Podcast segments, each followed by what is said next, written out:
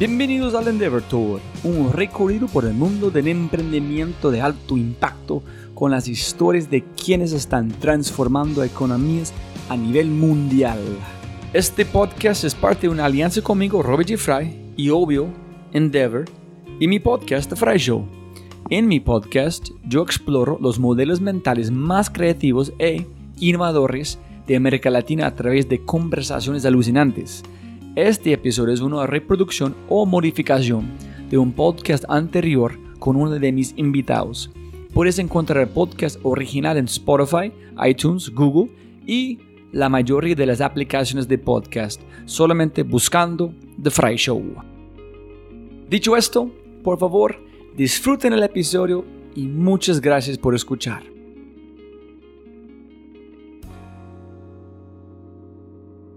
Siempre con la misma manera, siempre ganar más plata, pero no más tiempo, más con que estás haciendo. Muchísimas gracias por su tiempo. Y para arrancar, por favor, hay un montón de información de ustedes, pero castíganos administración en los Andes, en cambiaste porque yo quiero hacer algo con diseñar páginas web, imaginamos algo allá hasta, ¿cómo se llama? Como Gravity. Gravity hasta Rappi, muy rápido para... Perfecto poner el contexto. Sí, bueno, eh, estaba, estudiando, estaba estudiando en los Andes, e hicimos algunas compañías en los Andes, todas fracasaron, pero en todas necesité algo digital, entonces vi una oportunidad ahí. Por las noches comencé a aprender a, a, programar páginas web y comencé el, un estudio de software con 300 dólares que tenía ahorrados y yo era pues el vendedor, el, programador, el diseñador, todo. Eh, comenzó ese, estudio de software, fue agrandándose muy poco a poco. Para esa compañía no levanté dinero, entonces era solo yo. Ese estudio de software crece a punta pues de mucho sudor a, tener más de 300 desarrolladores y tuve mucha suerte porque en, esa empresa trabajé con gente tremendamente emprendedora. Entonces de imaginamos comenzaron a salir otras compañías. Pero en su juventud siempre fue como un, una persona más que ingeniero, más desarrollador, o fue solamente de necesidad, yo puedo hacer algo, tengo que hacer algo, arrancamos con esta empresa. ¿Cómo fue su juventud? Sí, ¿Cómo no, llegaste de este cambio de, de no ser CEO de Sí. una empresa gigante, pero ser como un emprendedor, Sí. CEO? Sí, yo, te, eh, yo más que, mejor dicho, aprendí a desarrollar páginas web por necesidad, pero mi, mi mentalidad siempre ha sido de, de emprendedor y mi objetivo era, por nada del mundo me voy a graduar y voy a trabajar en una compañía normal. Ya sabía. en los ya sabía y por eso comencé a hacer empresas y empresas y empresas a ver si alguna me resultaba y no tenía que trabajar Pero en otro lado. Pero ¿qué fue el chip en su mente que, porque normalmente que yo he visto con muchos de mis invitados, trabajan por una empresa, O sea, Sí. este no es para mí, Sí. tengo que ser mi propio jefe en hacer un cambio o un, un hábito al lado, un hobby, porque tú sabías sí o sí yo voy a Sí. arrancar el mío. La verdad no sé por qué. Lo que, lo que sé es que desde muy, muy pequeño, desde los, no sé, 11 años, ya sabía que iba a tener mi empresa. Y de pronto es porque mi papá tenía su propia empresa y eso era normal como en la familia. ¿Qué empresa tiene su, su padre? Mi, mi papá tiene una empresa de construcción. Pero ese es diferente, es tener su propia empresa, pero no un emprendedor. ¿O piensas que es emprendedor también? No, él, él, él fundó esa compañía, sí. Él la fundó desde cero. Él era abogado y, y- y- y decidió montar una compañía de construcción y, y esa fue... su- pues, Porque una necesidad también, una Sí. necesidad en Colombia con constru- construcciones de época. Total, total, total. Entonces, sí, para mí eso de pronto era lo, lo normal, pero, pero, pero bueno, lo, lo- lo- lo- tenía muy claro y, y prefería estar trabajando en una empresita que era, pues, de un solo empleado al principio, eh, que ir a, a trabajar en una, en una gran multinacional. Y qué, qué pena, pues solamente está muy interesado por la familia en Colombia, que tú sabes, Sí. muy distinto en los Estados Unidos. Claro. ¿Qué viste en su padre que tú dijiste, yo quiero hacer este también? ¿Fue felicidad? ¿Fue tener control? Porque es una cosa así, mi padre tiene su propia empresa, yo voy a arrancar a tomar control de su empresa, pero ¿qué viste? O no sé si es, estoy buscando algo que no Sí, está allá. En su padre, yo quiero tener este también. la verdad es, el, tema del control eh, sí puede afectar. Creo que soy, me, gusta ejecutar y me gusta ejecutar rápido y, muchas veces no poder yo tomar la decisión y yo arriesgarme y dar el salto, eso, eso como, que me hacía ruido. No me imagino. Obviamente durante la, la universidad sí estuve eh, trabajando en un par de empresas, dos mesecitos o cosas así, donde la experiencia era interesante, pero era lenta. Entonces, si es un tema de poder tomar decisiones rápidas, creo que para mí siempre, siempre ha tenido mucho valor. Ok, y a veces con mi, hija está preguntando, ¿dónde vas, papi? Dice, no, voy a Bogotá para trabajar. Y dice, no es trabajar, porque, ¿cómo explico? Dice, no, porque yo hago que quiero hacer, entonces para mí no es trabajo, trabajo es como editar el podcast. Pero como explica mi hija, no, yo voy a disfrutar mi vida, voy a hablar con aprender de alguien. Entonces, listo. Entonces, allá sus empresas hasta Gravability. Sí, entonces em, comenzamos Gravability con, con Sebastián Mejía y, y con Sebas comenzamos a vender. Gravability, ¿qué es? Es un software para, para comprar de una forma diferente los productos de supermercado. Entonces es...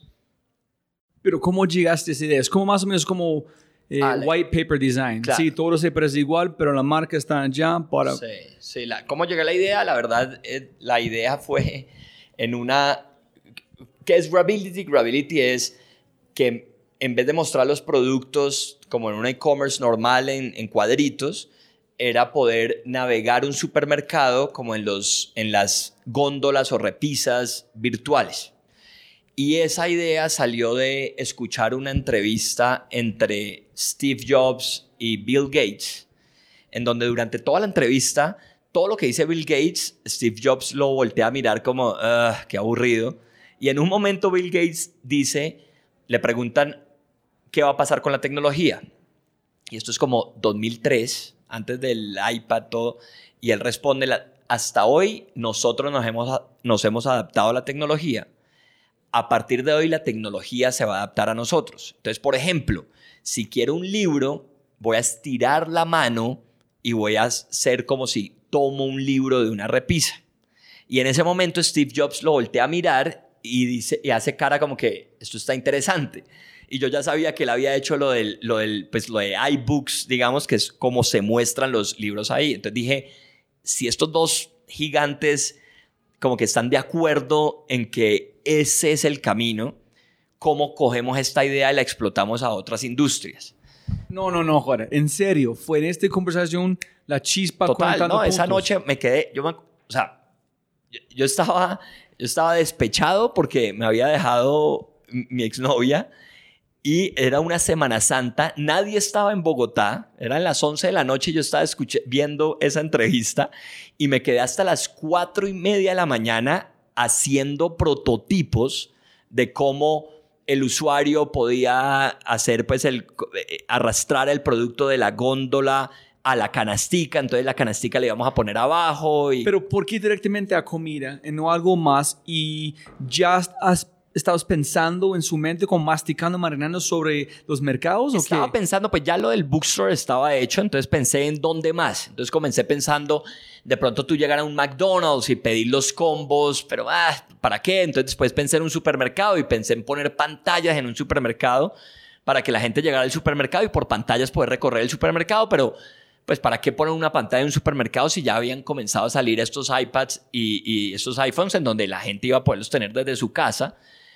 Y ahí me hizo clic y cuando de verdad me hizo clic fue cuando pensé, voy a poner una canastica abajo y yo voy a poder simplemente, en vez de hacer drag and drop, simplemente como tirar el producto a la canasta abajo, que es una experiencia súper cool en, en, todos los pues, desarrollos de Gravity. Y eso me hizo clic y, de ahí comenzó el tema. Esto estoy hablando hace eh, ocho años pero hiciste con, primero con dibujos o todo fue desarrollado, fue con algo similar en el momento de como Envision o... No, esa noche fue eh, sketches en una hoja horribles y, y, ya después tenía la suerte de, pues, de tener Imaginamos, entonces llegué a Imaginamos y les dije a un grupo de ingenieros muy cracks, entre ellos Takeshi, que, que es nuestro ingeniero ahora más crack de iOS, que está con nosotros desde esa época. Y, y Takeshi y, Leo, Leo Posada, que es un diseñador increíble, comenzamos a ya hacer el diseño bien y, y comenzar a hacer prototipos de, de esto en, pues en, en iOS. Y, y con esto nos ganamos un reconocimiento en el Wall of Apps en el, en el CES de Las Vegas. Y, fuimos entonces a Las Vegas a, mostrar uno de los 20 apps más innovadores. Pero, estás saltando pasos. Listo, dibujos a su equipo. Que no puede dormir. Necesito ver como, muéstrame cómo es real para tocar si es la misma sensación que tengo en mi mente. Si me siento igual como Steve Jobs. Cuando toco es algo emocional. Es más de un producto, es una conexión emocional. Desde ya, ¿cómo empezaste? ¿Fue solamente en idea por cualquier mercado? Como vamos a Walmart, ¿cómo llegaron? ¿Cómo fue su proceso de a quién van a probar primero? ¿Quién es mi mercado? Sí. El, entonces, sí, recuerdo las, las épocas de, de desarrollo del producto. Éramos tremendamente exigentes con el detalle, la aceleración del producto bajando a la canasta, la desaceleración ya llegando a la canasta, los detalles de cómo deslizaba por la repisa. Todo eso eran horas y horas de trabajo eh, y mucha paciencia del equipo.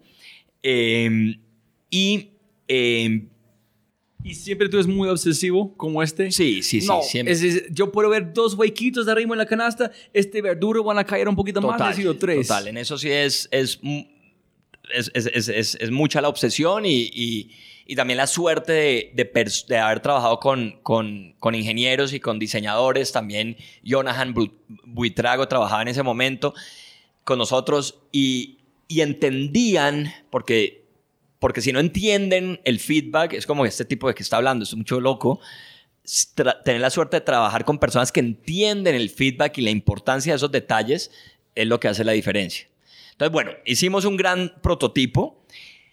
Después no teníamos ni siquiera clientes y... ¿Y su equipo, qué bien, cuando estás construyendo en su equipo, están ellos de una entendieron su idea o cuando finalmente fuera, wow, Simón, tiene razón, fue...? No, yo creo que era eh, lo, lo, lo, lo más lindo de, de, ese producto es que cuando lo veías por primera vez decías, wow, esto es obvio, ¿por qué no se me ocurrió a mí antes?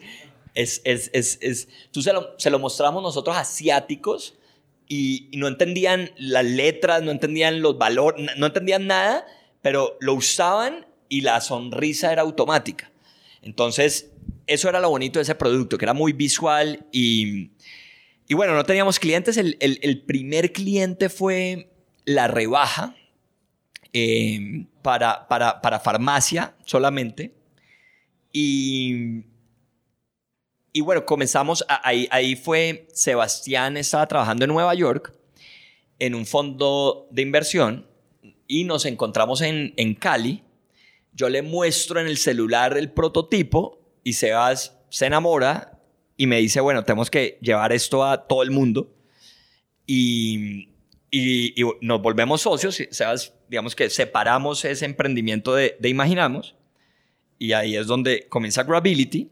Y comienza Felipe Villamarín a trabajar con nosotros también, que ahora pues, es cofundador de Rappi eh, ahora.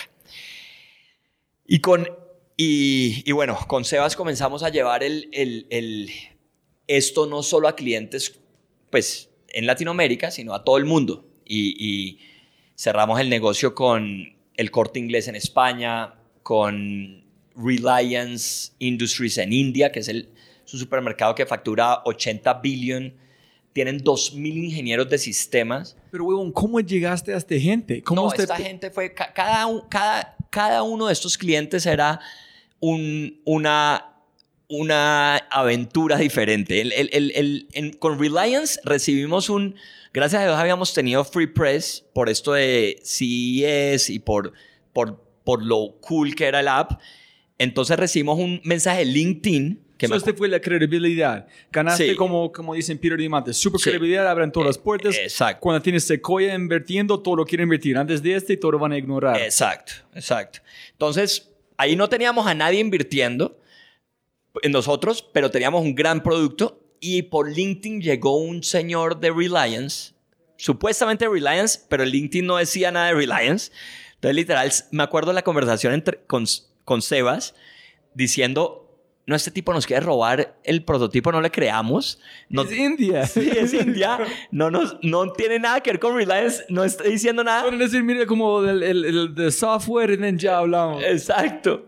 Entonces, literal discutimos, pero después dijimos, bueno, no, hagámosle, hablemos con él y salió siendo verídico y, y cerramos ese negocio. Con el corte inglés tuvimos la suerte, Seba se reunió con, con, con Chema, que es un crack que estaba manejando innovación en el corte inglés y en la primera reunión, Chema llevaba como un mes en el corte inglés y nos dijo... ¿Cómo se llama? Eh, José María. No, corte inglés. Chema, Chema, ¿qué? No, corte inglés o cuál Ah, es? el corte inglés. El corte inglés es el, es el retailer más grande de, de- de Europa prácticamente. Ah, yo no sabía. Ok, Sí, ok, ok. Sí, sí. Entonces, el corte inglés es como el, no sé, el Macy's de, de Europa.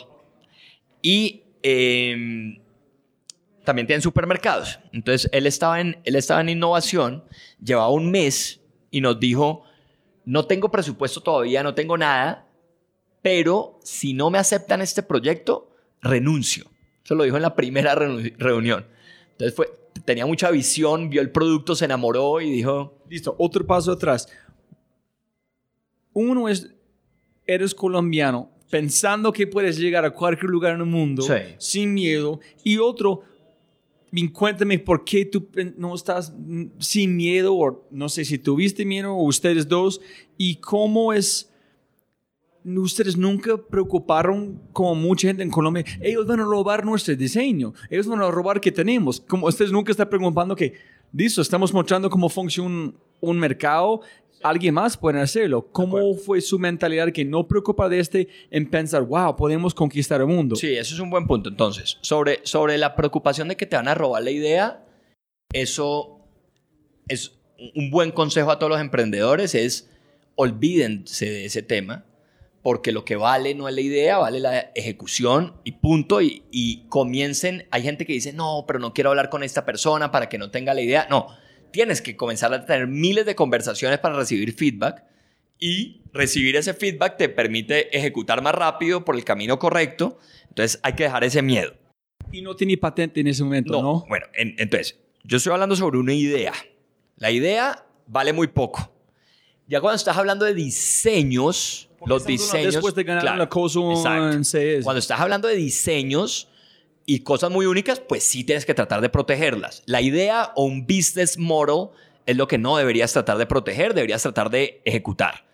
Cuando tú presentaste a este lugar en India, eh, Sí. Europa, Sí. ¿tuviste un patente en ese punto Sí, o en no? ese momento, pues la patente se demoró mucho en salir, ya la tenemos otorgada, pero, pero se demoró mucho en salir. La patente literal la, la, la hizo, no la hizo ni siquiera un abogado, la hizo Andrés Bilbao, que es otro de los cofundadores de Gravity. En, con Andrés la historia es que fuimos a almorzar, yo, le, yo ni siquiera tenía pro- todavía diseñado el producto, entonces le mostré el dibujito y él con el dibujito dijo, yo quiero invertir en esto.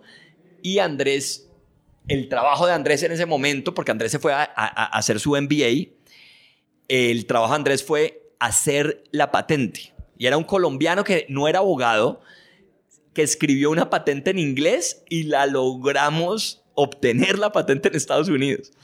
Ay, qué cabeza Sí. espectacular. Y la y durante ese grupo Sebastián, Andrés, alguien dijo, hijo de puta, el mercado de este es gigante o solamente fue enamorados con el diseño en la idea de cómo funciona. Sí, sí creíamos que, que esto podía revolucionar la forma de hacer grocery, gro- grocery shopping en, en el mundo porque era, estábamos comprando en supermercados como comprábamos televisores. Y, y es una experiencia muy diferente. Tú en supermercado quieres comprar co- varias cosas rápido y, y hacer tu checkout de una. En cambio en Amazon tú quieres hacer doble clic, ver las especificaciones, etc. Entonces era un, un cambio necesario en el mundo de, de un producto mucho más expedito para poder hacer tu, tu compra de groceries. Entonces, sí creíamos que había un gran potencial para cambiar toda la forma de comprar supermercados en el, en el mundo. Eh, y Sebastián, pues tenía, Sebastián había vivido en, en Turquía, había vivido en Europa, había vivido en Nueva York, entonces pues nos, nos impulsó desde el principio a, bueno, guys, vamos a coger una maleta y a ir a recorrer el mundo con el producto. Pero ¿qué, qué dijo él cuando vio? ¿Por qué dijo, hijo de pucha, yo quiero, yo quiero ser parte? ¿Qué, qué vio? ¿Vos? Es porque cuando yo, se imagina que un diseñador dice, ok, todavía estás comprando mercado, no existe nada, en él vio algo adentro. Yo, creo que, que, son dos cosas, no solo Seba, sino nuestros inversionistas, después, ¿qué quieren ver?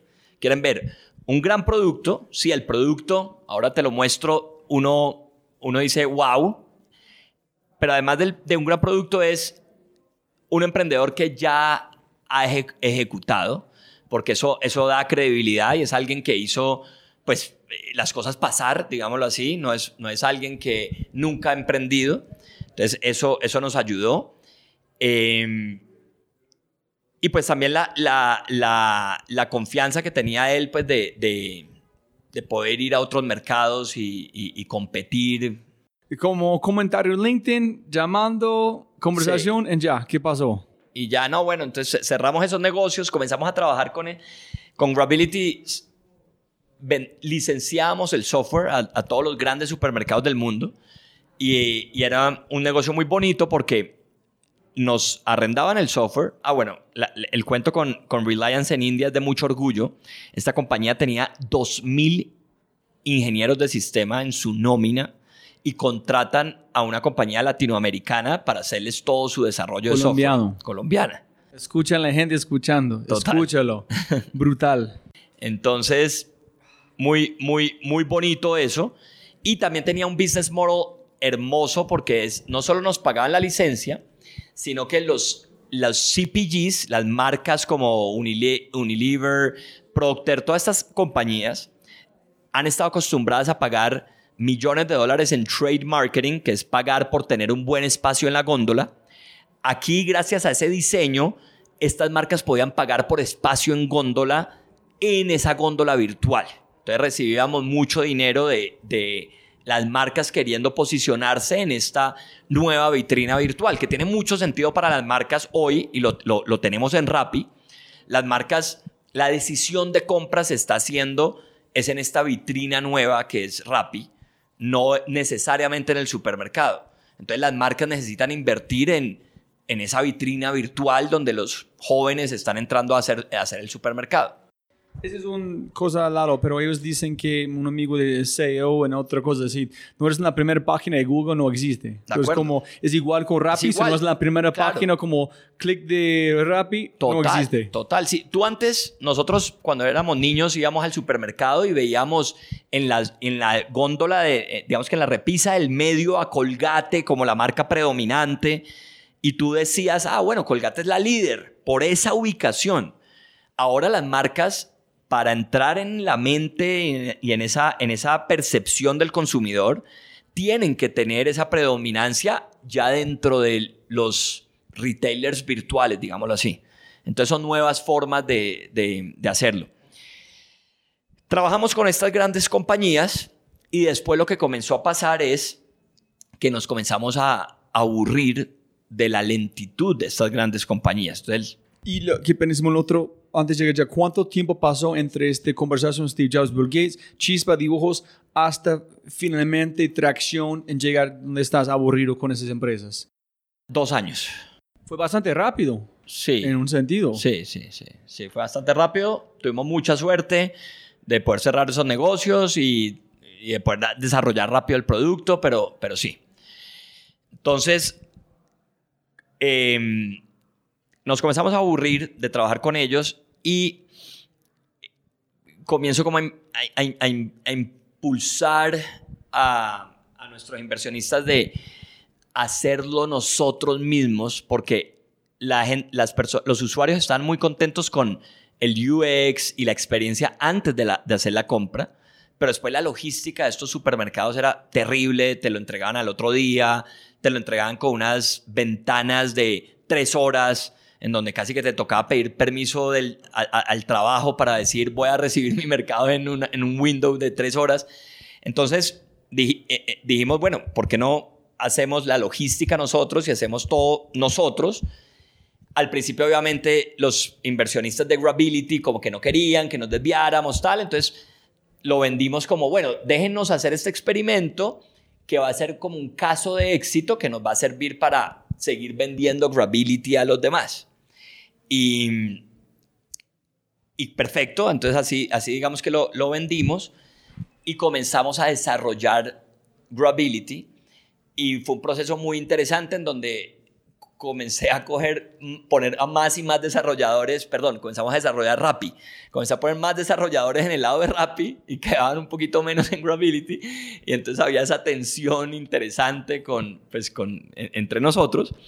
Y... Espera, espera. La gente que están en Grability mirando gente saliendo a hacer algo, Oye, pucha, ¿qué están haciendo ellos? Ese se parece mucho más interesante. Yo quiero ser parte de este. Y, Andrés, por ejemplo, Andrés Bilbao se ríe hoy, que Andrés ahora es pues, uno de los grandes líderes de Rappi, me, me, me decía en ese momento, Simón, no, te robas una sola persona más para Rappi, que, que esa no es la prioridad. Y, y, pero, pero bueno, fue, fue, obviamente tenemos mucha confianza entre nosotros y, y, y, pues creyeron en eso. Pero yo necesito saber, Simón, de con Sebastián y Felipe, ¿es el otro?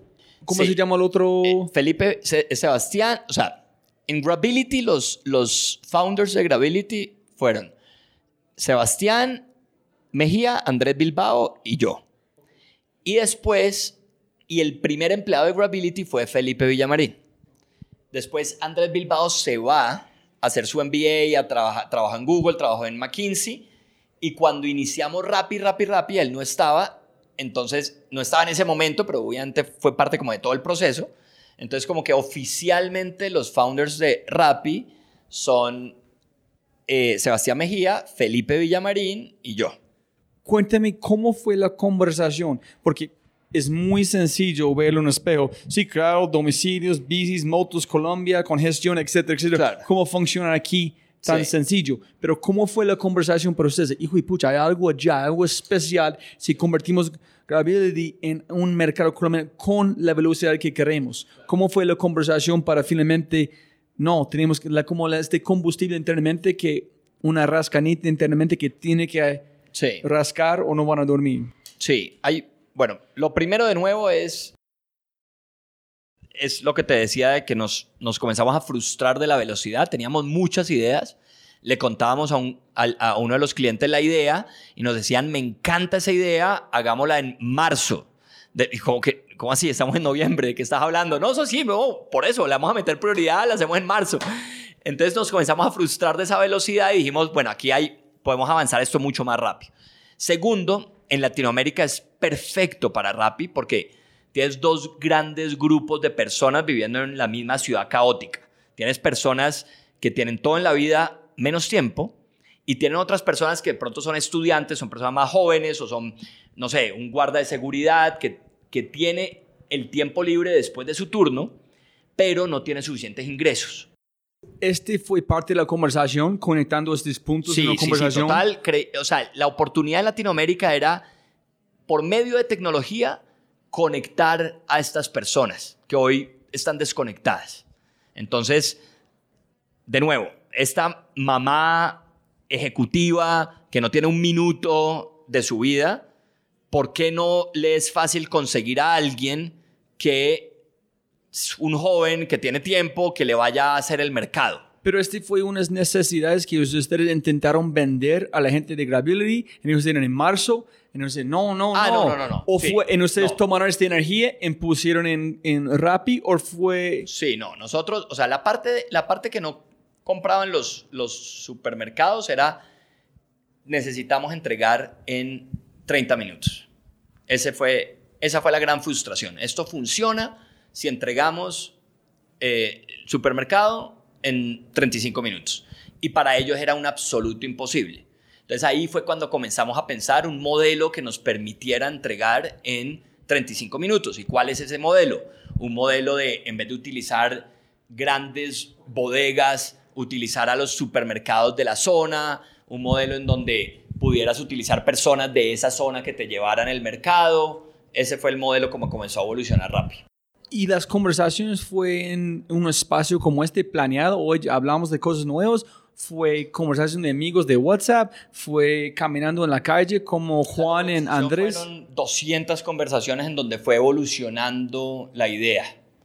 Fueron 200 conversaciones. Lo que, lo que teníamos muy claro desde el principio era poder comprar lo que había a tu alrededor en minutos y tenerlo y, que te lo entregaran en minutos. Eso era lo único que de verdad nunca variaba.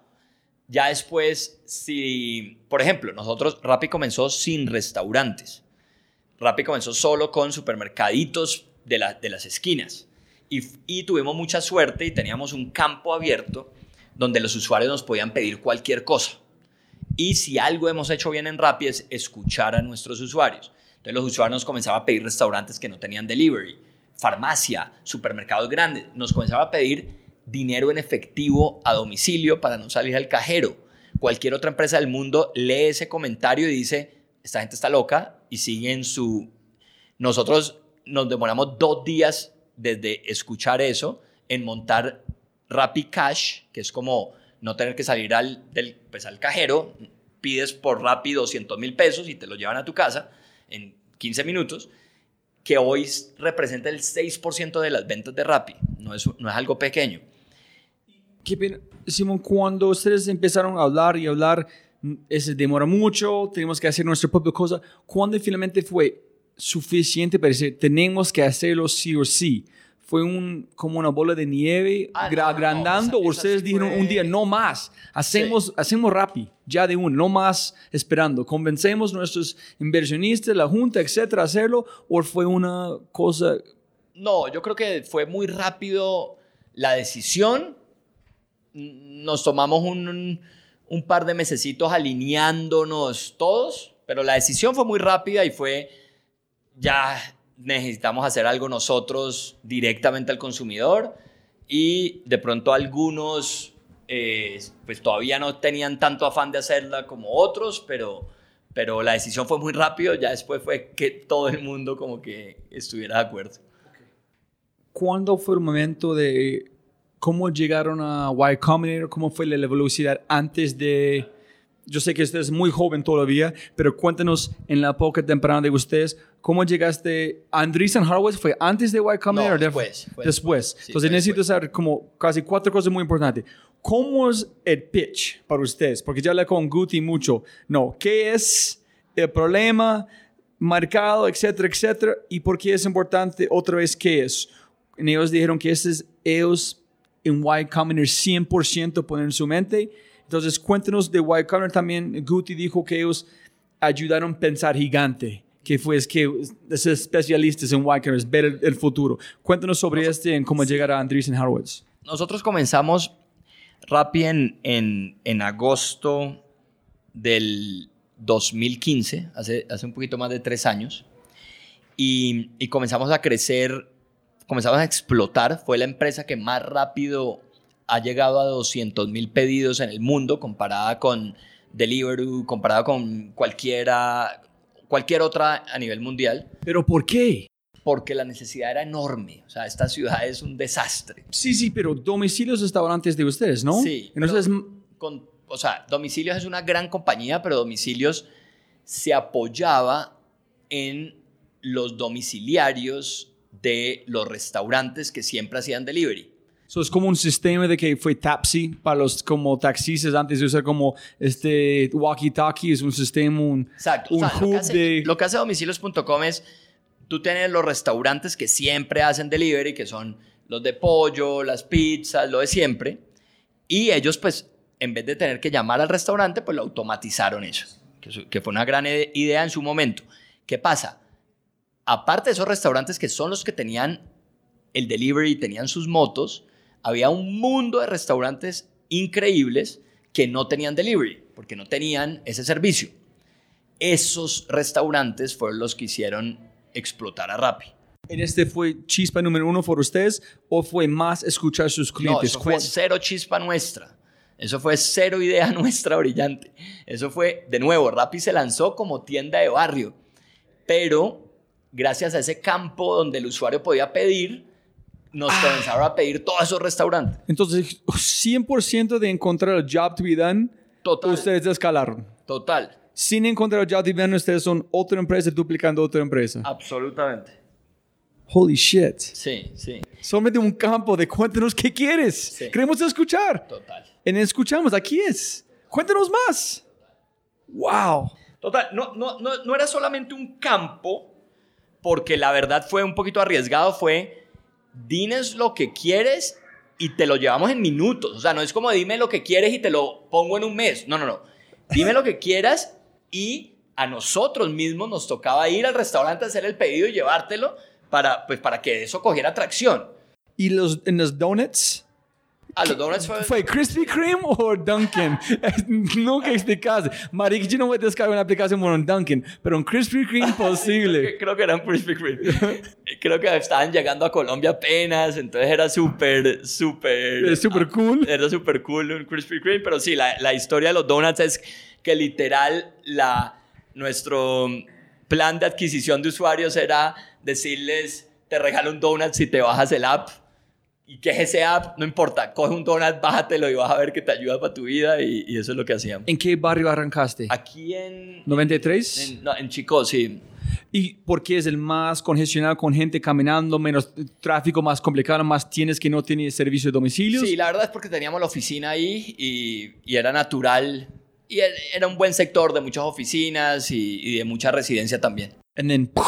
Explotaron. Sí, comenzó a explotar. ¿Ustedes estaban esperando por esto y ustedes dijeron, hijo de pucha, Nosotros, ¿qué hicimos? nosotros estamos, sí estábamos esperando por eso y ya habíamos hecho, pues imaginamos, Grability y con Rappi sí creíamos que iba a ser algo muy especial desde el inicio. México se lanzó muy rápido, se lanzó a los cuatro meses antes de, de YC. Em, ¿Con qué plata estás expandiendo hasta México? con, eh, para Rappi sí levantamos de, de- de Friends and Family y, y sobre todo Friends, pues, porque... eh, y, y con ese dinero, y con ese dinero fuimos, fuimos a México también.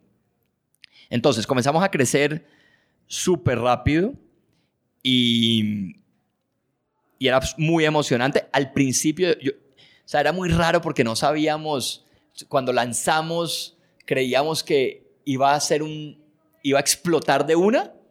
Las primeras dos semanas lanzamos y hacíamos todo esto de regalar donuts, de todo, y como que no arrancaba.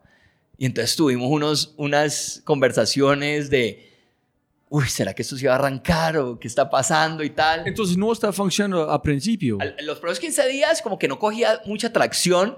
Fue 100% exponencial. Cuando Sí, siempre que nada está moviendo, y después de un momento estás al codo, Sí. en hijo de puta. Sí, sí. Ok, entonces, ¿qué fue la conversación? Ay, ¿qué hacemos? Sí, no, no, y pues obviamente digamos que como, como líder uno tiene siempre que, pues que, pues que transmitirle esa confianza al equipo, entonces eran momentos difíciles, pero pues nosotros éramos, bueno, como que, guys, mejoremos esto, cambiamos esto, escuchemos este feedback, montemos esto, y, y de un momento a otro comenzó a escalar y escalar y escalar y, y- y se volvió una locura. Hay un buen como punto que quiero, si tú puedes contestar, que yo recibí en este podcast fue, la gente siempre lean, lean, este, le, le encantan lanzar metodologías o cosas, pero si ustedes de verdad, en un sentido, en el mito lean, en este momento pues tenemos que hacer un pivot, la gente no está usando, en van a convertir menos de tener paciencia, en esperar un poquito más for market fit. ¿Qué es tu opinión de este? ¿Cómo fue, fue intuición que dijeron, no, que queramos un poquito más, hago allá, esperamos para market fit? ¿Cómo fue esta conversación? No, no, es, es, es raro porque están los dos lados de la moneda. Algunos dicen, "Ha- haz un MVP y ya, y, y hay otros que dicen, sí, hagamos un MVP, pero mi eh, definición de MVP, la definición de Steve Jobs de MVP es bastante diferente a la de cualquier otro ser humano. Un MVP para Steve Jobs era un producto hermoso, espectacular, que casi que hubiera sido el producto final de cualquier otra compañía. Entonces ahí está la diferencia. ¿Qué es un MVP de verdad? Nosotros lanzamos un producto cuando lanzamos Rappi. Rappi era un producto muy atractivo visualmente, con de cientos de horas de trabajo. No fue hagámoslo rapidito que medio funcione y no era un appcito básico, era una app que tenía mucho por mejorar, pero era una app que llevaba trabajándose ocho meses con, sin, sin, sin descansar los fines de semana. Entonces, y gracias a Gravity. Y gracias a Gravity. fue como años de también de producción. Mucho de eso. Nos, yo en, en, en, particular no, no, no soy muy de MVP, soy más de tener mucha determinación y, y meterle muchas horas a cada cosa que vas a hacer, porque decidir abandonar algo eh, rápido sin haber hecho tu verdadero mejor esfuerzo me suena raro. Obviamente, sí creemos mucho en MVPs para intentar nuevos servicios, escuchar a los usuarios y hacer una pruebita rápido. Todo eso es importante como primeros pasos, pero no como el paso antes de renunciar a lo que estás haciendo. O sea, sí deberías arrancar rápido, pero no deberías renunciar rápido. Ah, ok. Entonces arranca rap, más rápido posible con algo que tú has tenido orgullo en un sentido. De acuerdo. Pero no renuncia rápido. De acuerdo. Ok. Entonces tú dices... En, todas...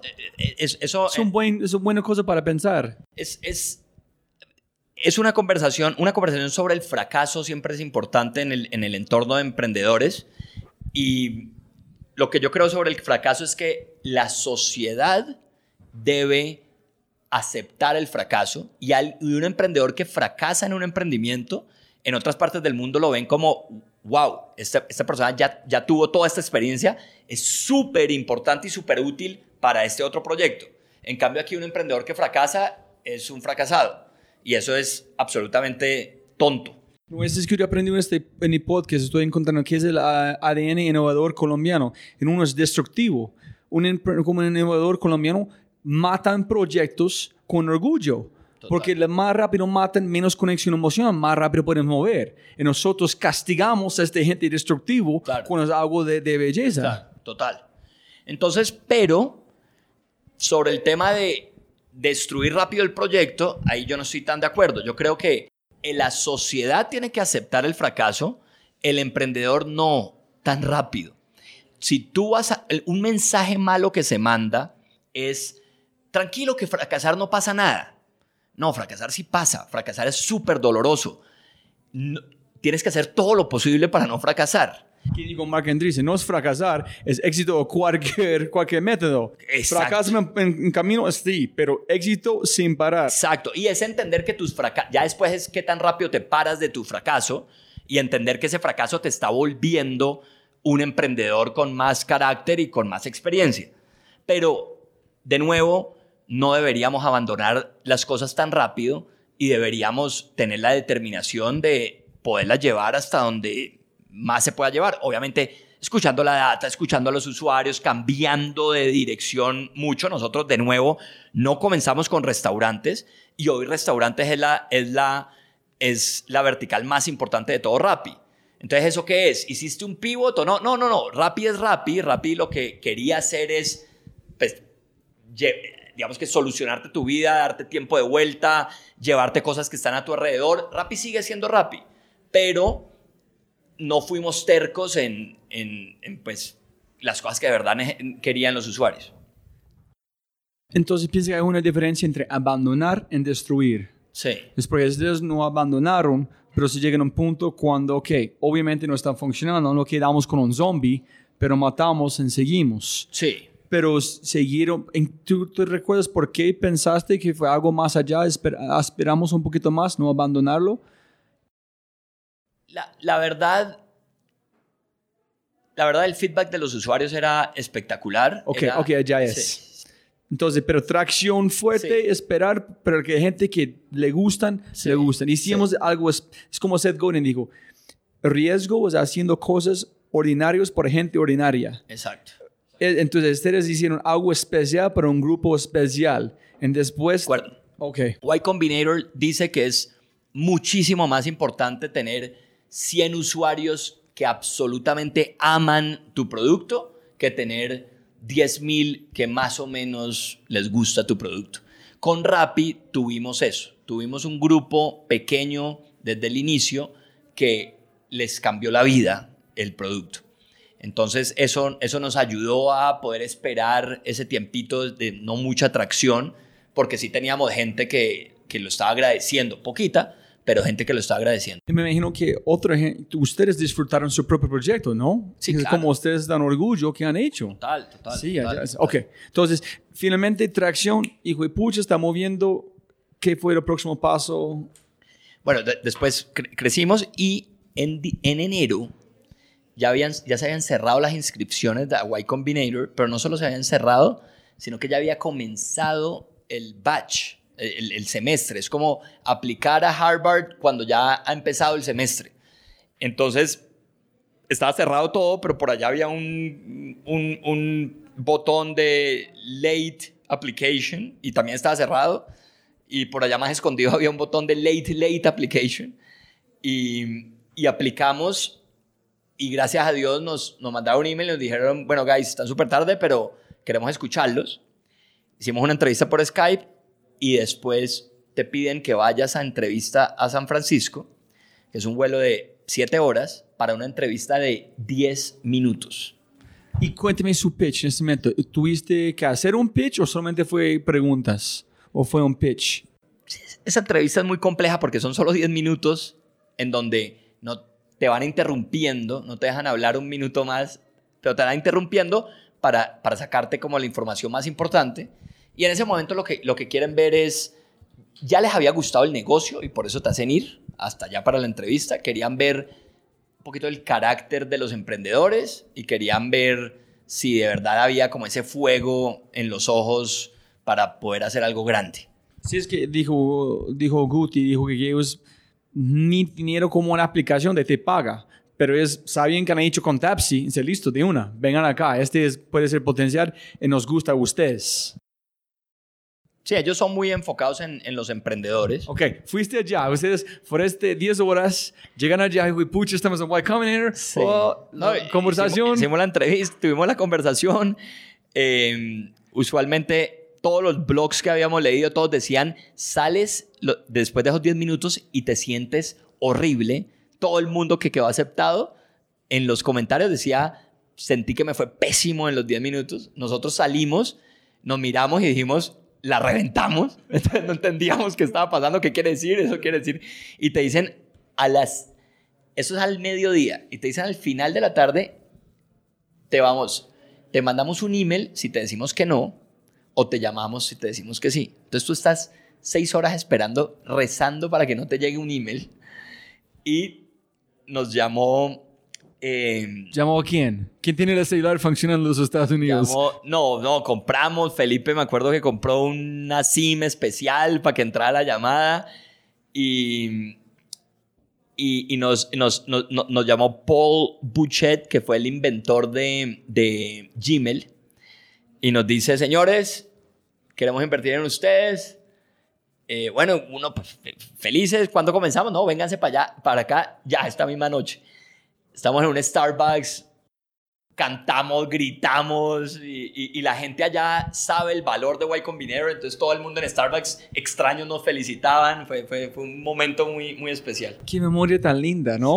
Sí, sí, sí, fue increíble. Wow. Sí. Impresionante. Entonces, Y eso totalmente cambió la historia de Rappi porque estábamos creciendo a un ritmo muy loco, muy pocas empresas. Pero antes de de- decir este, hay algo que tú dijiste que cambió mi vida de verdad en la conversación, hablando que India, nosotros somos mejores de India, pero hay más personas de, en Y Combinator de India, solamente más gente aplicando. Sí, total. So, cuéntanos sobre la importancia de Y Combinator y por qué no hay más personas en Y Combinator de América Latina o de Colombia. No, gracias a Dios, gracias a la gente de Platzi, gracias a Rappi, gracias a, todos los nuevos que han entrado, ahora Colombia es uno de los países que más tiene emprendedores en Y Combinator. Hemos, le hemos abierto las puertas a muchos más y ya Y Combinator está viendo el potencial de Latinoamérica. Entonces eso, es algo muy importante que está pasando.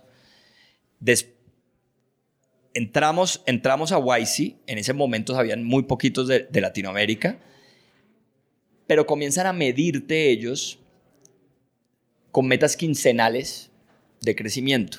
Y Rappi comenzó a cumplir y a sobrepasar todas esas metas quincenales de crecimiento. Ellos buscan que 10%. Ellos, ellos buscan por lo menos un 7% semanal. Semanal. Eh, en ese momento Rappi estaba creciendo al, sí, al, al 8, 9, está creciendo como un 40% mensual, una locura. Y, y, y éramos, estábamos allá. Ustedes están allá en San Francisco mientras su equipo está aquí creciendo como duplicando su empresa cada, mes, o cada semana. Sí, sí, sí. Pues 40% mensual es duplicar literal cada dos meses. El, el, estás, o sea, de acuerdo, nosotros estamos allá y recibimos algo muy bonito del equipo, que fue un email donde dijeron, guys, tenemos X, no me acuerdo, teníamos como 50 días para Demo Day, que Demo Day es el momento en donde Y Combinator le presenta todas sus compañías al grupo de inversionistas más importantes de, Silicon Valley. Entonces tienes unos minutos para hacer el pitch. ¿Cuánto tiempo? Eh, creo que son dos minutos, una locura así, o tres minutos y mucho. Y, y recibimos un email del equipo diciendo, tenemos apenas 60 días, queremos trabajar estos 60 días derecho, sin descansar un solo domingo. Y este grupo de personas pues tiene hijos o estaba pasando por algo tal, o, entonces ellos pues no van a, no queremos que no trabajen y pues los vamos a apoyar, pero todos este resto de personas vamos a estar en este plan. Y fue un tema muy bonito porque fue un tema no impuesto por nosotros, o, sino que el mismo equipo diciendo no vamos a perder la oportunidad de Y Combinator y vamos a pegarle a todas esas métricas de crecimiento. Y era una belleza ese momento, la cultura del equipo, la pasión, que gracias a Dios la hemos mantenido por todo este tiempo, pero obviamente ese equipo inicial, que eran unas, ya en ese momento eran unas 40 personas, 50 personas, pues van a tener un recuerdo increíble siempre. Es como el hombre de que trajo como el gerente de Uber, um, Carlos Ángel, está diciendo cómo fue ser parte en el ojo de huracán en un momento. Total. Es como... listo, entonces, a cambiar todo ese momento. ¿Cómo fue el proceso? ¿Cómo que dijeron? ¿Qué recomendaciones para un pitch? ¿Cómo fue su pitch? ¿Cómo practicaron su pitch, Se practica, se practica eh, por semanas y, y se practica, uno practica literal. Puliendo, puliendo. Puliendo. Eh, me acuerdo que contratamos profesora de inglés para pulir el, ese acento malo que tenemos nosotros. Eh, practicar mil veces, hacer grabaciones, escucharlas por la noche, la entonación, eh, cambiamos el mensaje cien mil veces y, y después, bueno, hicimos, hicimos el pitch, eh, sale muy bien, gracias a Dios, y tenemos, tuvimos más, en, Demo Day, los inversionistas tienen como una aplicación que es como un Tinder, en donde dicen, me interesa o no me interesa y tuvimos más interés que cualquier otra compañía en los últimos cinco años de Y Combinator. ¿Y por qué piensas? Porque es finalmente alguien de LATAM haciendo gigante. El mercado de LATAM es gigante, eh, es exponencial. Queremos saber más de este mercado. Es algo que es un Amazon en un sentido, pero no e-commerce, que dices es m-commerce, de, de, de, efectivo. ¿Cómo? ¿Por qué? Mucho del pitch eh, explicaba la gran oportunidad y ese océano azul que, que es Latinoamérica, explicaba qué tan increíble es que te puedan traer de todo por un dólar, porque en Estados Unidos obviamente el delivery es mucho más costoso. Entonces, claro, el delivery en Estados Unidos era para, para la el almuerzo, tal, pero no para un café. Si, si, es, para, si es para un café, eh, pues no ibas a poder eh, pues, pues no, no, ibas a pagar tanto de delivery para un café. Entonces, poder pedir de todo por un dólar y que te lo traigan en minutos es revolucionario. Y em, también la parte de, les hacía mucho clic. Nosotros en Rappi en ese momento siempre decíamos, si Amazon hubiera comenzado hoy, hubiera comenzado con, con mobile first, no hubiera comenzado en desktop, hubiera comenzado obviamente para smartphones hubiera comenzado con ultra fast delivery y hubiera comenzado con las verticales de más alta frecuencia, que son supermercados y restaurantes. Tú ves a un Amazon tratando de ir hacia allá, Rappi comienza desde ahí. Entonces el nuevo Amazon pues va a ser un Amazon que entiende pues, pues esas tendencias de instant gratification, de que todo el mundo tiene un smartphone, de que todo el mundo quiere las cosas rápido, de, de la falta de tiempo de las personas. Entonces eso, digamos que, que lo hizo muy coherente. ¿Tú piensas que Amazon van a llegar a comprar a ustedes? No, no, no. Espero, o sea, si, si Rappi vende, eh, saldrán las noticias que se vendió, Dios quiera por un buen dinero. La gente me imagino que nos llamará a felicitar, pero será un fracaso. O sea, el día que vendamos nosotros es porque no logramos hacer la visión que queremos hacer.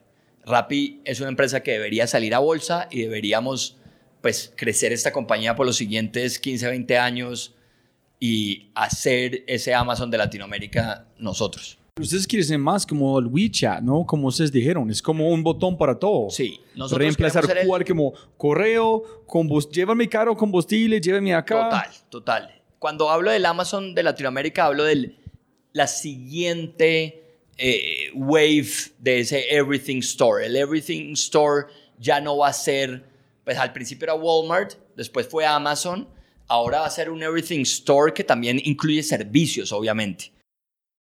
Para comprar en la calle como WeChat. ¿Quieres Para comprar todo. como una empanada? Exacto. Rappi, sí. Rappi como- va a ser ese super app de Latinoamérica en donde vas a utilizarlo para...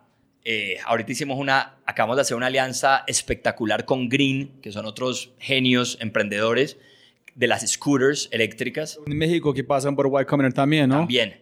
Entonces, ok, ya. son unos cracks y, y- y- y- con ellos estamos haciendo una alianza para hacer mucho más fuerte pues el, el value prop. Eh, entonces puedes desbloquear las scooters eh, que te las vas a encontrar pues organizadas en diferentes restaurantes en la ciudad. Eh, las, las vas a poder desbloquear con Rappi, vas a poder con RappiPay pagar en todos los restaurantes, supermercados, tiendas eh, con el QR code y eso pues ya estamos haciendo este mes el lanzamiento en todos los países de Latinoamérica. Entonces Rappi va a ser ese super app que, que te va a facilitar la vida y la idea es que lo uses pues a diario. Y la última pregunta, necesito saber sobre el color el bigote. ¿Quién fue el, el- y yo estoy pensando que, hablando con otra persona, que la innovación es cool. Tiene que es, es tan sucio el proceso, tienen que hacerlo cool en un sentido. Y está pensando, hijo de pucha, si Rappi no tiene este color, yo no voy a pensar ellos son cool. Pero ¿por qué en cada lugar es como un- en, en Colombia que están, en Bogotá están gris? Total. Puedes verlo como desde cuadras. El color es, un, es, el color es algo espectacular. El color fue... eh, eh, estaba, en, estaba en Estados Unidos eh, en alguna reunión o algo y pasé por... por estaba caminando al frente de un, de un J. Crew y tenían un, un libretico como el catálogo de ellos, tenía en la portada este color Rappi y volteé a mirar y obvia, es un color muy especial porque digamos que científicamente es un color que tu ojo no reconoce a primera vista, entonces como que dice qué está pasando aquí por eso Porque te no, llama la no es, atención. no es salmón, no es rosada, Exacto. ni es naranja, es brillante pero no brilla. Exacto. Es una belleza. Entonces, me acuerdo que cogí ese, ese, ese brochure y le dije a la vendedora, oye, sorry, pero me necesito llevar este brochure. La convencí, me lo, me lo traje a Colombia y le dije al equipo, guys, este es nuestro color. Y todo el mundo como que miró raro un momentico y después dijeron, obvio, vale, es nuestro color. Y fue un reto tener ese color en Colombia, no, no existía el Pantone, los proveedores no podían hacer ese color, nos demoramos como un mes y pico logrando importar la, la tinta de China, fue todo un tema, pero el color es, es algo que pues obviamente nos hace mí muy es todo. Es la marca como ver este man es de moto negro. Nadie tiene un color, nadie tiene colores de Colombia. Nadie tiene carros de amarillo, de ro- nadie. Tal. Por este es rápido de, de kilómetros Total. puede ver este man llegando o esta mujer. De acuerdo. En el bigote. ¿Bigote fue antes de color o después? El bigote fue antes de color, el bigote fue ¿Por, ¿Por qué? El bigote fue por dos cosas. Uno, porque era cool y queríamos hacer una marca cool. Y dos, porque el rapitendero debería ser esa persona, o sea, de confianza del barrio. Queríamos, queríamos dar esa imagen de antes, hace décadas, el tendero de barrio era la persona de confianza, el que te fiaba, el que te entendía, esa persona que, que te ayudaba como a, como, a vivir un poquito mejor.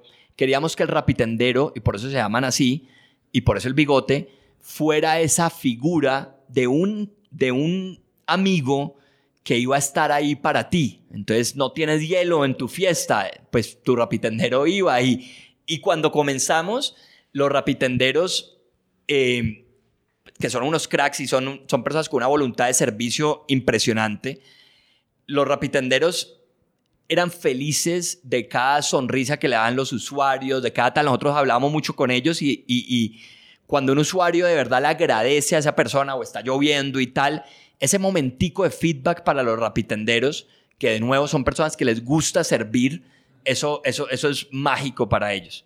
Entonces, eso, eso, es, eso, eso era la idea, pues, de... Son, pues, dos historias bacanísimas. Y eh, antes de las últimas preguntas, cuénteme una recomendación por pitch, para todos los emprendedores, gente o gente que tiene un pitch. ¿Qué son sus top recomendaciones para un pitch? El, el pitch obviamente es el resultado de, de, de, todo, de, todo el negocio, de, toda la, de todo el producto, de toda la compañía, de la ambición, del, de tus valores, de todo. Entonces, obviamente, no hay un buen pitch si no hay ese fondo muy bien armado. ¿Y cuál es ese fondo que debe tener? Es tan difícil manejar una empresa enorme como manejar una empresa no tan grande. Entonces, si te vas a meter en esta locura que es emprender, métete en algo que pueda cambiar el mundo y que pueda crecer a unos niveles locos. Los inversionistas obviamente quieren ver empresas que se puedan volver líderes de mercado, que puedan cambiar el mundo. Entonces, el pitch tiene que mostrar, eh, no decir, sino mostrar que esto es una oportunidad enorme. Em, obviamente en el pitch no deberías decir la, la, frase, esto es una oportunidad enorme, pero debería, debería entenderse. Eso es algo muy importante. Lo otro del pitch es creérselo.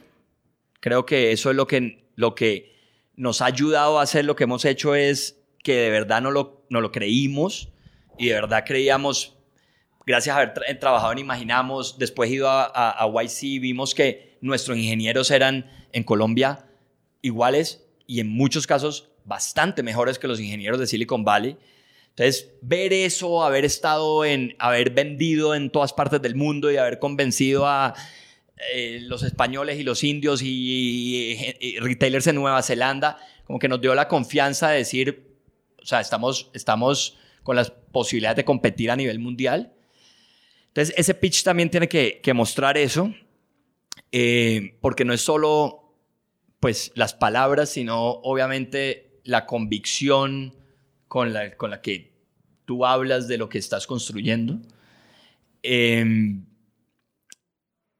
¿Qué otras cosas tiene que mostrar un buen pitch? Creo, tiene que explicar muy rápido lo que, lo que estás haciendo para que, para que no pierdas tiempo eh, simplemente como, como en lo básico, que es que la persona te entienda la idea.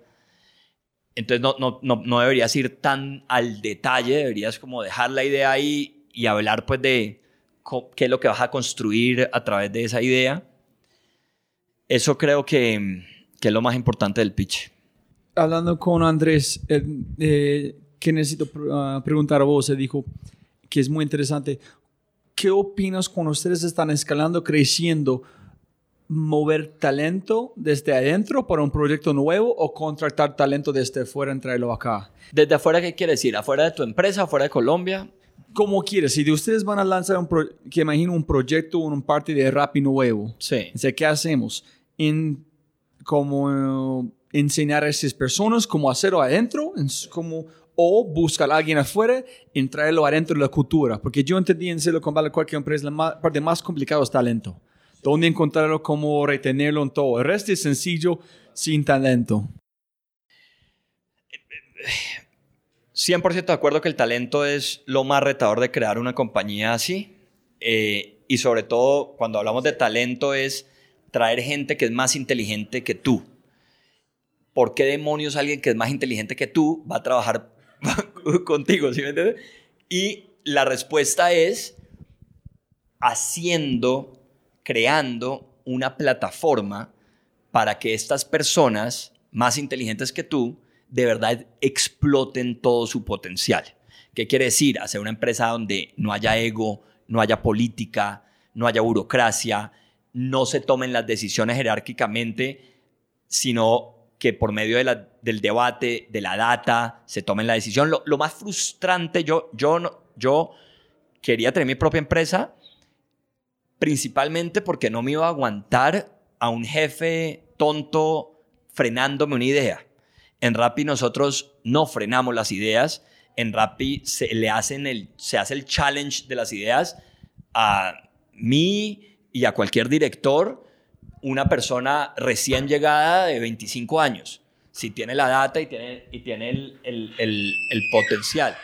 Entonces, creo que es eso, es, es de verdad para...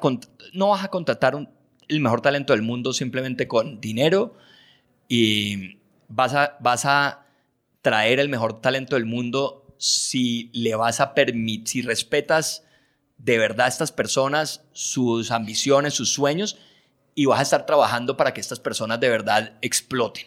Si tú le muestras a las personas, a estas personas tan cracks, que dentro de Rappi o trabajando con otras, alrededor de otras personas igual de cracks de, que ellas, van a poder lograr cosas todavía más grandes que ellas solas, pues ahí es donde le hace clic a estas grandes personas que se han unido a Rappi y, y pues han dicho, sí, yo con este grupo creo que me puedo comer el mundo y me gusta la cultura y ahí es donde, ahí es donde pues hacen clic. Y la, ¿cómo ustedes encuentran ideas nuevas? Cuando ustedes piensan, creemos, porque uno que, espera, Jeff Bezos dije, dijo, yo estoy trabajando en mi mente, en mis proyectos para 2021. Tengo gente que son capaces de generar la idea en 2018. Sí. ¿Ustedes también tienen esa mentalidad? No, Estamos... absolutamente no. Jeff Bezos es un gigante y es el sensei. Y yo creo que Jeff dice eso ahora. Sí, ahora. Creo que Jeff diga eso en el mm. año 3 de, de Amazon. No, no, no. Yo estoy pensando, es una consecuencia de velocidad. Claro. Que la velocidad que él piensa en ahorita es estúpido, ya estás funcionando. Yo tengo que pensar dónde estamos. Claro porque vamos a perder si no. Entonces yo pensé, si su velocidad, ustedes están pensando afuera, ¿cómo reciben sus ideas nuevas? Porque yo tenía un amigo que trabajó con Uber cuando arrancaron, empieza que cada domingo algo, o un día del mes fue un día de, lo, de locura. Cuéntenme las dos cosas más locuras. Intentamos mariachis, como perros y, y gaticos en los carros. Claro. ¿Dónde ustedes encuentran sus ideas nuevos o nuevas? Las, las ideas nuevas las encontramos. Entonces, todos estamos operando y, y, la empresa todavía está en un momento muy joven eh, como para que los founders estén simplemente pensando en ideas a tres años. No somos muy de ese estilo, somos, somos, nos gusta ejecutar, nos gusta probar las ideas con, con el mercado y, irlas transformando. Las buenas ideas salen de hacer una mezcla de algo que leíste en un libro, más ocho conversaciones con los usuarios, tres conversaciones con rapitenderos, ver qué está pasando en Nueva Zelanda, eh, estar teniendo un mundo de conversaciones con otros founders en donde eh, te explican errores que cometieron. Entonces, creo que es, es, un, es siempre estar teniendo muchas conversaciones todo el día y rebotando tus ideas con amigos, con, eh, con, tu, novia, con todo el mundo. Todo el día nosotros estamos rebotando ideas y recibimos de vuelta cosas hermosas en algunos momentos y recibimos de vuelta también algunos feedbacks que son como que, que es esta estupidez que estás diciendo y pues pensar otra cosa. Entonces, no son momentos eh, ¿Es orgánico o es estructurado aquí? No, cero estructurado. Es absoluto, es, mejor dicho, no es que sea cero estructurado, está absolutamente metido en la cultura de la empresa para tener esas conversaciones de pasillo todos los días y estar buscando cómo revolucionar una nueva industria. Entonces, si alguien tiene una buena idea, golpea no puede oye, tenemos que hacer este. Yo te hablé con esta persona, pensé, mire este. Total. Pensa, no, no, tenemos que hacer listo, inténtalo. Tienes un día, no es sentamos, planeamos, no. su business planes. Sí, no. Ok. Tres mejores libros en top of mind en este momento. Tres mejores libros. Eh, Principles de Ray Dalio. El nuevo, ¿te gusta? Sí, te voy a decir tres libros muy nuevos. No, está bien, está bien. Te voy a decir los tres más nuevos y después el, el, el, el mejor de, de, de, todos. Los tres más nuevos son Principles de, de Ray Dalio, que es un libro gordote, se pueden saltar la primera parte que es como la vida de él, que la pueden leer rápido, pero después tiene los Life Principles y Work Principles. ¿Ellos son inversionistas en ustedes o no? No, no, no, no. Eh, no son, pero, pero resuena mucho con la cultura de Rappi, de, darnos mucho feedback. Feedback brutal. Feedback brutal, honestidad brutal, eh, crecer a través de un poquito de, del salir de la zona de confort y, del sufrimiento, no crecer por simplemente... Sí, dijo, un éxito solamente después de sufrir. Exacto. Ese es un gran libro. Otro gran libro es eh, Measure What Matters, que, que, es sobre los OKRs. Ah, ya, ya, ya. Eso es un gran libro. Em, y de, pronto, para, para mezclar, em, mezclar no solo libros de negocios, hay un libro que se llama, que es un clásico, pues, que, que se llama How to Win Friends and Influence People, que que es un libro que debería leer todo el mundo en el colegio, que te explica cómo relacionarte con otros seres humanos y ser una persona pues empática y una persona que sinceramente se preocupa pues por, por la gente que tienes alrededor. Ese libro es un, yo creo que es un must. Y tú mencionaste un libro sobre un entrepreneur o emprendedor no ven problemas, ven oportunidades, doesn't complain, doesn't bitch. Sí, total. Y fixes en que fue como tú mencionaste. Ese es otro gran libro que, que, que, se llama Positive Intelligence. Ah, sí. Y que, que habla, eh, lo dice muy claramente, y es por qué hay personas con un IQ muchísimo superior que no son tan exitosas como otras personas. Eh, y la respuesta es, las personas exitosas son personas que en cada problema ven un reto y una oportunidad. Las personas no exitosas son las que en cada problema ven un problema y, se echan a, a, perderse. Entonces, es, ese mindset es, es, muy clave. Ese mindset también habla mucho de, la cultura de Rappi, que es... No tienes choice. De acuerdo. Si ustedes son gente como con todas las quejas, ustedes van a morir. No, no, no, no, te puedes quejar. O sea, quejarse es realmente el acto más estúpido de un ser humano eh, quejarse... Es una enfermedad. Es una enfermedad, ¿de acuerdo? Y criticar igual, también la sociedad ahorita está metida mucho, o sea, criticar te hace, es para personas que tienen baja autoestima y al criticar, solamente por criticar a alguien, te estás tú sintiendo superior a la otra persona que critica. Pero estás criticando sin contexto y criticar es muy fácil. Lo difícil de verdad es construir. Y mire dónde ustedes están ahorita. Es antes nadie sabe. Después cuando estás moviendo, la gente quiere ignorar. Y ahorita la gente quiere criticar porque tiene velocidad. Estás creciendo. Oh, no, rápido. Es porque este, este tenderos no tiene... Total. Y hay, y hay como todo. O sea, no, no quiero decir que las críticas son malas. Las críticas son lo más importante del mundo cuando vienen, cuando son críticas constructivas que vienen con una propuesta. Cuando son críticas con contexto cuando son simplemente quejas y cuando son críticas para dañar por envidia o para dañar al otro, pues de verdad no le estás generando valor al mundo.